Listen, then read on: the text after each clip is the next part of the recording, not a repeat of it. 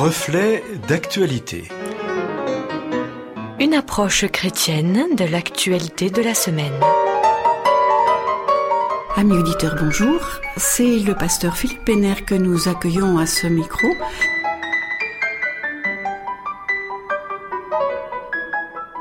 En préparant cette chronique, j'écoutais d'une oreille les informations sur la radio publique française, France Info.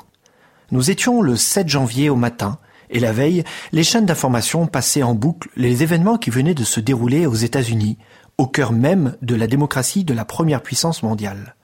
Le Capitole, haut lieu de l'histoire américaine, lieu où siègent les élus du pays, lieu de dialogue, de confrontation et de décisions politiques majeures, est devenu le temps de quelques heures un lieu de chaos et même, malheureusement, de mort. Quelques jours auparavant, le candidat perdant des élections présidentielles américaines de 2020, Donald Trump, avait convié tous ses partisans pour, comme l'ont présenté les politologues, un baroud d'honneur. Le président, en instance de départ, voulait afficher sa détermination pour dénoncer une élection, selon ses propos, volée. C'est par milliers que ce 6 janvier, il manifeste dans la capitale. Rapidement, les choses dégénèrent. Les manifestants veulent se faire entendre clairement par les élus réunis au même moment dans le Congrès pour certifier l'élection de Joe Biden. Les groupes les plus radicaux, avec force, pénètrent alors dans le bâtiment et dans une confusion totale arrivent à interrompre la session.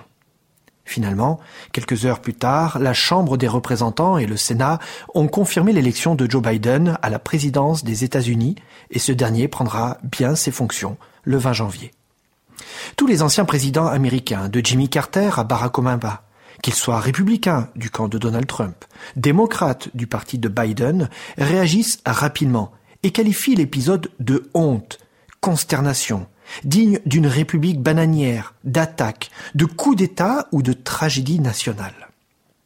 Les paroles de Barack Obama, prédécesseur de Donald Trump, sont sans appel, et je cite L'histoire se souviendra des violences d'aujourd'hui au Capitole, encouragées par un président qui a menti sans relâche sur l'issue d'une élection, comme d'un moment de déshonneur pour notre pays.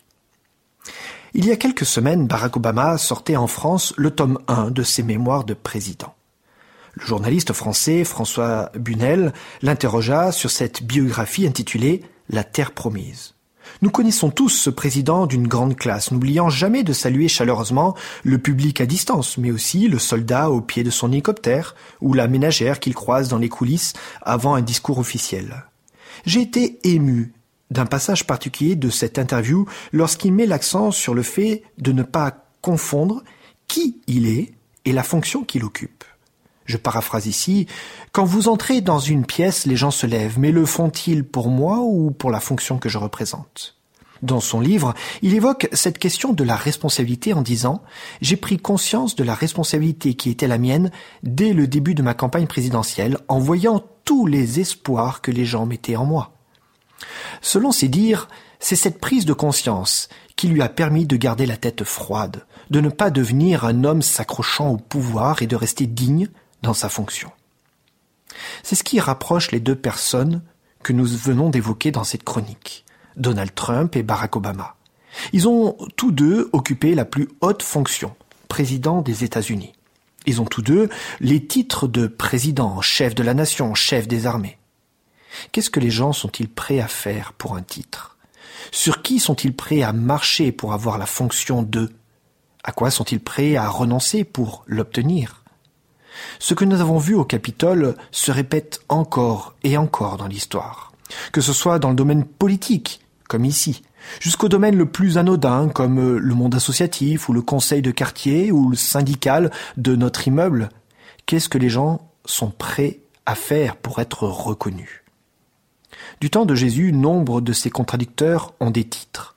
Les pharisiens, ses chefs religieux et politiques, les sadducéens, chefs d'un autre courant religieux, les scribes, les garants de l'écriture, et l'on passe sur les gouverneurs, prêtres, centurions, sacrificateurs, anciens qui remplissent d'autres fonctions politiques, religieuses ou militaires. Mais il y a un titre que nous n'avons pas évoqué. Fils de Dieu. Il est intéressant de voir que ce titre est souvent évoqué dans les évangiles pour parler de Jésus. La veuve, le paralysé, le sourd reconnaissent ce titre au Christ. Et pardonnez-moi cette distorsion, président du monde. Il est encore plus surprenant qu'en retour Jésus appelle ces gens des enfants de Dieu, des fils de Dieu. Quel scandale pour les chefs de l'époque que Jésus s'autoproclame fils de Dieu. Mais quel plus grand scandale encore qu'il appelle fils de Dieu ces petites gens. Et pourtant, c'est bien ce que nous sommes, des enfants de Dieu. Vous pouvez avoir le titre que vous voulez, présider des commissions de travail, des entreprises, voire même des États. Il y a un titre que personne ne peut vous prendre, un titre que vous ne pouvez pas prendre, car il vous est donné. C'est celui de Fils de Dieu. Et quelle joie, privilège, mais aussi responsabilité de porter ce titre.